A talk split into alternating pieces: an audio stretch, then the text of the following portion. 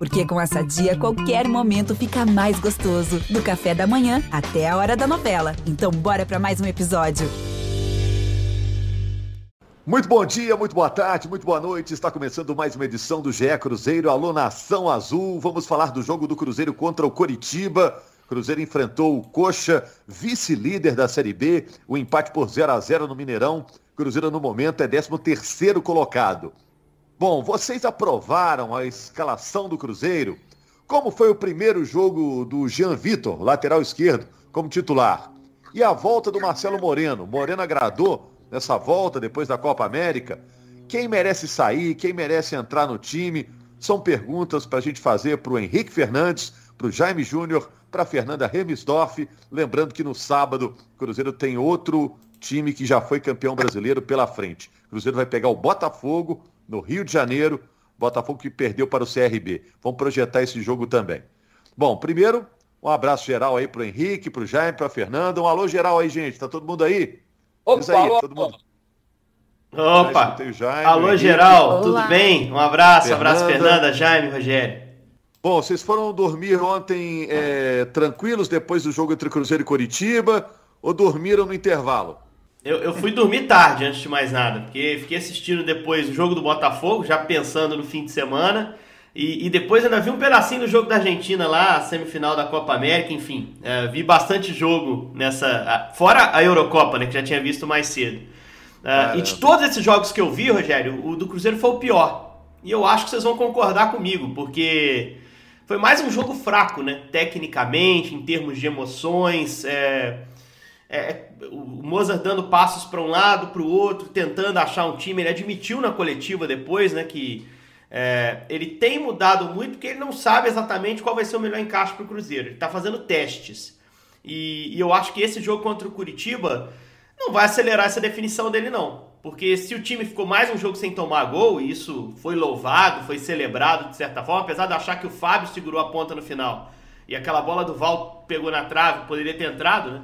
É, se o time ficou um jogo a mais sem tomar gol, mais uma vez o ataque foi muito mal, né? Não produziu muito, não conseguiu ter chances claras, contou com o Marcelo Moreno de volta. Então acho que mesmo, mesmo tendo sido o empate, Rogério, contra o vice-líder do campeonato, um time que vinha numa sequência de vitórias, eu acho que é um resultado frustrante para um Cruzeiro que já está fazendo um campeonato de recuperação, né? Já está longe do G4, já está precisando se recuperar no campeonato. É, temos 10 rodadas já. O Coritiba vinha de cinco vitórias seguidas. Tem esse detalhe, né? A defesa do Cruzeiro parece um pouquinho mais sólida, né?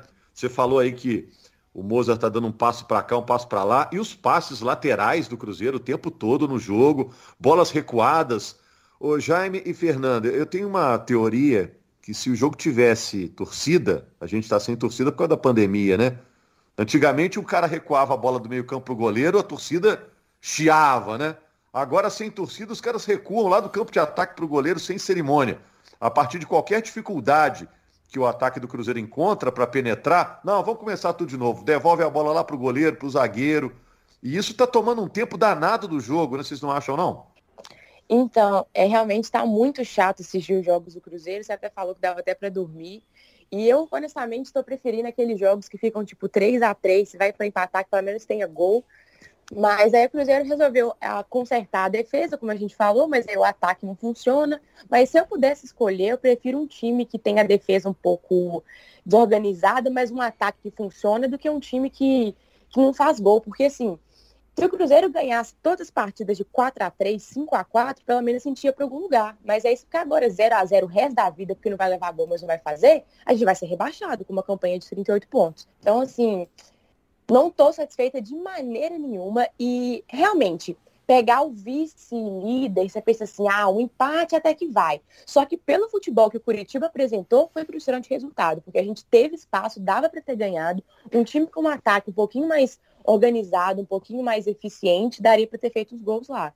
Mas infelizmente o Cruzeiro não aproveitou mais um mais um ano de novo em casa, o Cruzeiro perdendo a oportunidade, não faz dever de casa e aí tá fazendo essa campanha aí de rebaixamento.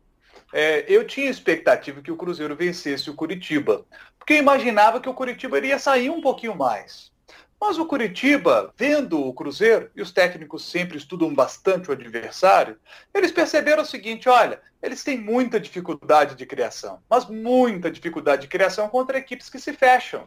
Times que baixam o bloco, jogam fechadinhos. Então o Curitiba fez isso baixou o bloco, jogou fechadinho e o Cruzeiro não conseguia entrar de jeito nenhum. O Cruzeiro não teve uma infiltração sequer, uma jogada de infiltração, nada. O Jaime. O Cruzeiro foi conseguir a primeira finalização, Rogério, no gol, no gol aos 33 do segundo tempo com o Felipe Augusto de cabeça. A segunda aos 43 com o Bruno José, chutes fracos em cima do goleiro e só, Rogério.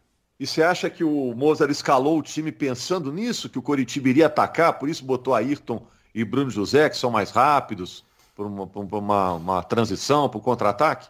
Olha, pode ser, pode ser, pode ser, mas eu acho também que ele queria ter dois caras abertos para tentar abrir um pouco mais a defesa do Curitiba, né? Porque eu acho também que ele achava que o Curitiba sairia um pouquinho mais para o jogo, mas um pouquinho. O Curitiba não ia vir para cima do Cruzeiro dentro do Mineirão. É claro que eles iriam se fechar eu esperava um pouquinho mais, sabe? O Curitiba sair ali de vez em quando para poder ter uma oportunidade de um contra-ataque com esses caras rápidos, né? Ou quando o Cruzeiro tivesse a bola, né? Abre bem ali os pontas lá para poder tentar largar essa defesa do Curitiba aí. Mas, nossa, o, o... sabe o que, que eu percebo também? É, nas últimas, é, essas duas últimas rodadas não, mas nas anteriores, como no jogo contra o Guarani, 3 a 3 o Cruzeiro vinha fazendo gols e muitos gols de bola parada. Muitos gols de bola parada. É, lá mais para o início do campeonato, com as assistências de escanteio do Rômulo, duas contra o CRB, por exemplo, né? Depois com o Marcinho dando as assistências em bola parada, né? É, e o Cruzeiro conseguindo fazer gols de bola parada. Então os adversários estão percebendo o quê? Com a bola no chão, o Cruzeiro tem dificuldade. Fecha, joga fechadinho que o Cruzeiro vai ter dificuldade de entrar. Brasil de Pelotas mostrou isso, o jogo, o jogo do Curitiba mostrou isso também, porque o Cruzeiro é lento. Cruzeiro é lento na troca de passes, sabe? Não tem aquele, não é aquele time com aquele ímpeto todo. E qual a segunda situação que os times estão observando? Como é que o Cruzeiro está fazendo gol? Na maioria dos casos, bola parada. Cruzeiro tem uma bola parada muito forte. Então o que, que os times começaram a fazer? Vamos estudar essa bola parada do Cruzeiro e vamos marcar essa bola parada o melhor possível. Então observou-se muito, os times estão observando muito como é que é essa bola parada do Cruzeiro e estão marcando bem essa bola parada. E o Curitiba, num caso específico, ele deu pouca bola parada para o Cruzeiro. O Cruzeiro teve poucos escanteios no jogo. E nos poucos que teve, assim como foi no jogo com o Brasil, o Marcinho não bateu bem. Ele vinha batendo bem os escanteios mas agora não está conseguindo é, bater tão bem os escanteios. Muito escanteio a meia altura. Então o Cruzeiro, a arma que ele tem, que está funcionando, ou que estava funcionando, ele não está conseguindo executar legal.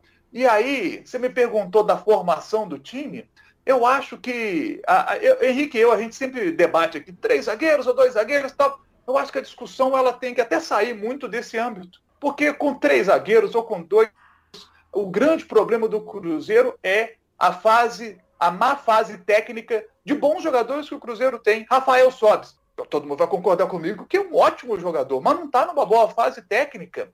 Marcelo Moreno é um ótimo jogador, mas no Cruzeiro você viu que ele entrou no jogo ontem, a bola não chegou para ele, uma que chegou passou um pouquinho acima da cabeça dele. Ayrton, não acho o Ayrton um jogador ruim, não acho. acho o Ayrton... Parece sem confiança agora, né? mas tá sem confiança, não vive uma boa fase técnica. É impressionante o, como o Ayrton caiu de produção. Então, assim, Giovani, Giovani no meio de campo, ele deve estar tá jogando muito nos treinos, mas deve estar tá arrebentando nos treinos para justificar a sua escalação, porque quando ele entra, muitos erros de passe. Ontem, por exemplo, na única, no único momento que o Curitiba coloca os seus homens no campo do Cruzeiro, o Cruzeiro se embaralha todo para poder sair. O Giovanni erra um passe quase que o Curitiba consegue fazer o seu gol. É, é que o Curitiba não conseguiu evoluir para poder entrar na área do Cruzeiro. Então é impressionante, né? Que, que nhaca que tá o Cruzeiro. Ah, tem, é, tem um e, e, quando tem um monte de jogador assim mal, né, Jaime? Também a gente pode pensar que possa ser uma falta de, de, de, de um sistema que funcione, né? Uma equipe encaixada. Eu acho que é muito isso.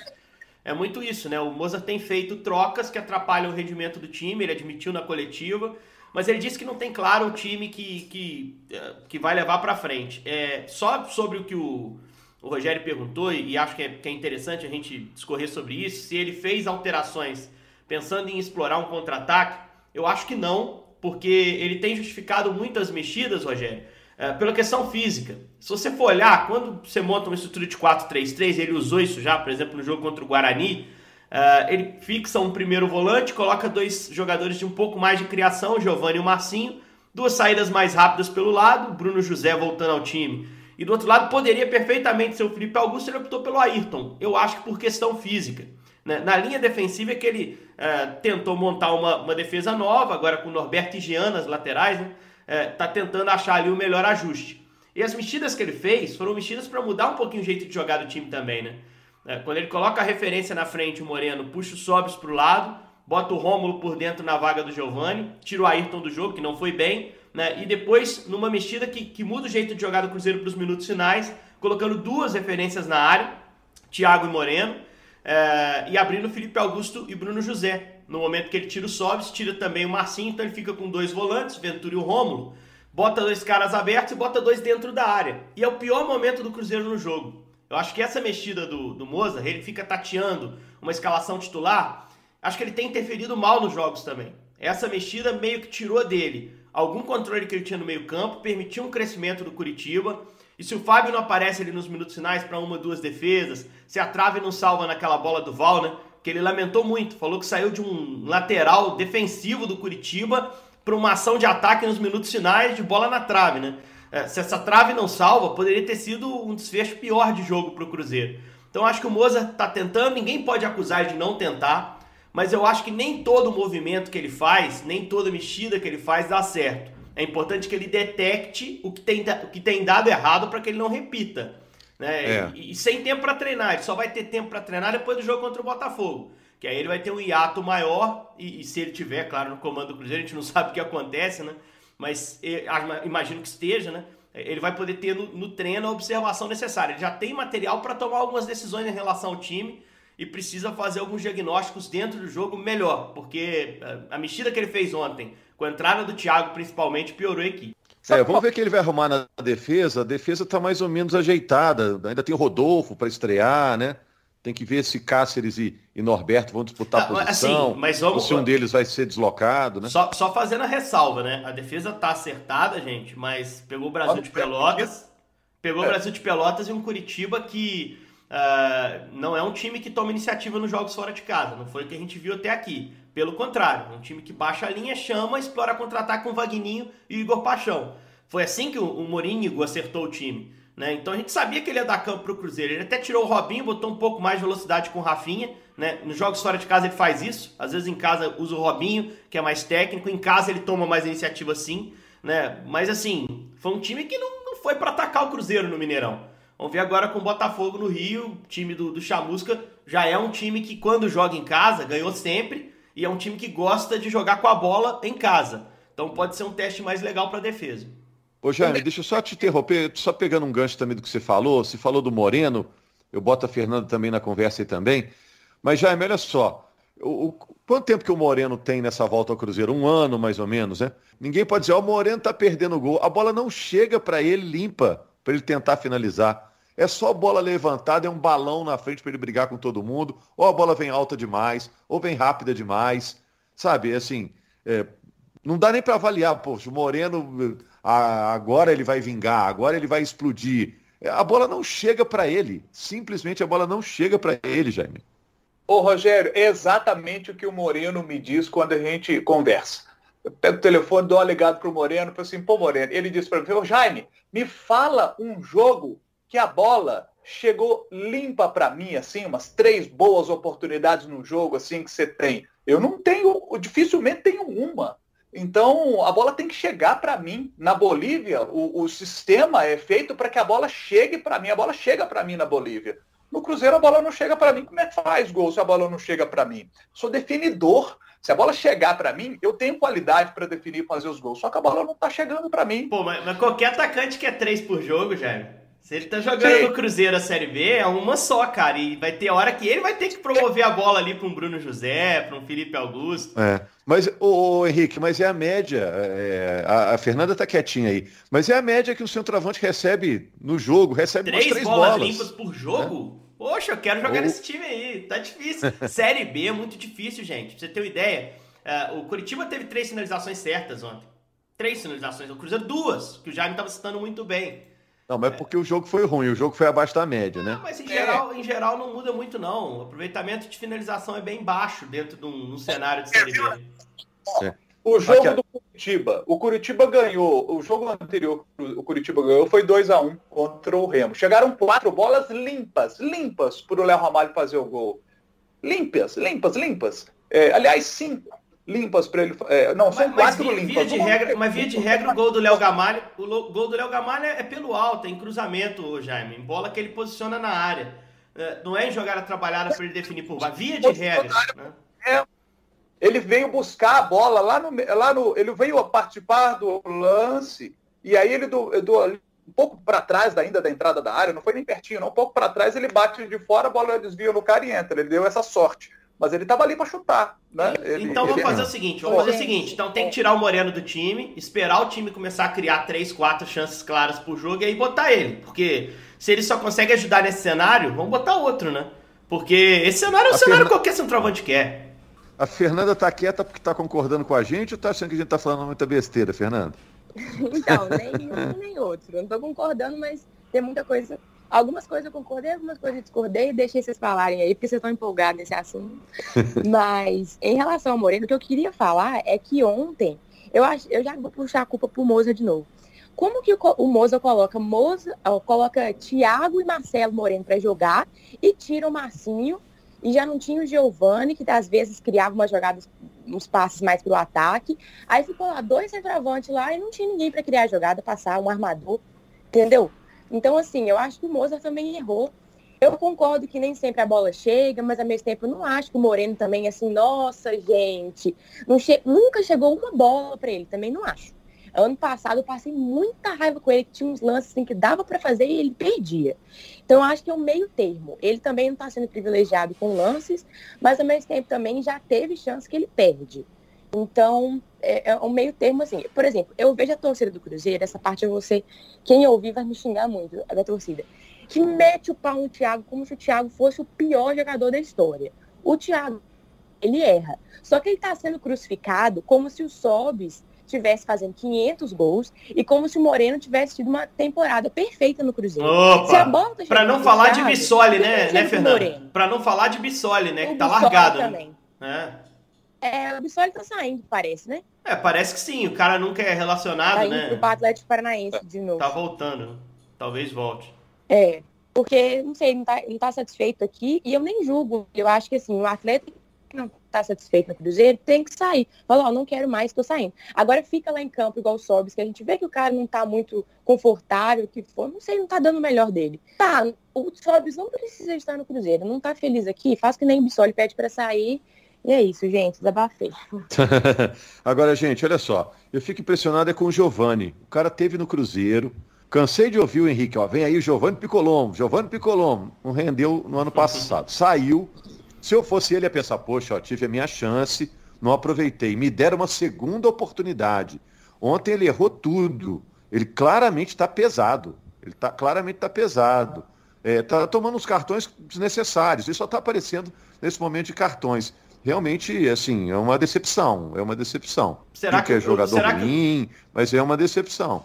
Mas será que o Giovanni não pode argumentar o mesmo que o Moreno? Poxa, se eu tivesse um time mais ajustado, meu futebol ia aparecer. Sabe? O que o Moreno tá dizendo é brincadeira, cara. Não, não faz sentido. Ah, se o time fosse melhor, ia fazer mais gol. Ia chegar mais bola, ia fazer mais gol. Sim. Então o problema posto é que o time é, é fraco.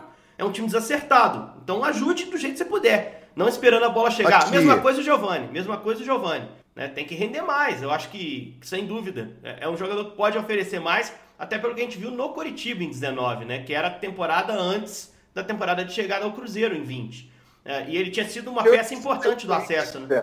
Deixa eu ilustrar isso que o Henrique está dizendo aí. Até porque o desempenho defensivo do Curitiba, que só tomou quatro gols no campeonato, também. Quando a gente fala de sistema defensivo, de começar lá na frente. Eu me lembro bem de um lance aos 25 minutos do primeiro tempo. É, o Cruzeiro, nos, nos, poucos momentos que o Cruzeiro conseguiu um contra-ataque. Aos 25 minutos do, do primeiro tempo, saiu um contra-ataque. E aí, meu amigo, quem é que volta para poder marcar, passar a linha da bola e atrapalhar o contra-ataque do Cruzeiro? Léo Gamalho. não fez gol no jogo ontem, a bola não chegou muito para ele, mas competiu muito. Então o cara saiu, eu vi, eu tô vendo, eu falei assim, quem que é esse? Quem que é esse curisco que tá passando aí igual um raio? Era Léo Gamalho voltando para passar a linha da bola e atrapalhar que o jogador do Cruzeiro, que eu me esqueci quem é que estava na bola, acho que era o Giovani, que ele pudesse fazer o passe, porque ele volta para poder atrapalhar. Me lembro da Chapecoense no ano passado, também tinha uma defesa extraordinária, melhor até do que essa do Curitiba, tomava ainda menos gols. Né? Se não me falha a memória, tomou cinco no primeiro turno.